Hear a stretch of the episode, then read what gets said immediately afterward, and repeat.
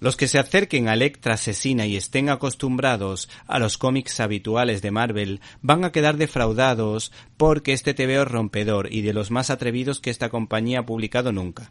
Hay que entenderlo como una obra de arte que enfrenta dos modos de entender la sociedad, ya que Electra representa a las personas que necesitan reflexionar y a la filosofía del ninja, que se enfrenta precisamente a las nuevas tecnologías que representa el cyborg. Esta obra hay quien dice que también de alguna manera busca el enfrentamiento entre la juventud y la vejez, que representaban en los años 80 Mondale. ¿Te está gustando este episodio? Hazte fan desde el botón Apoyar del podcast de Nivos.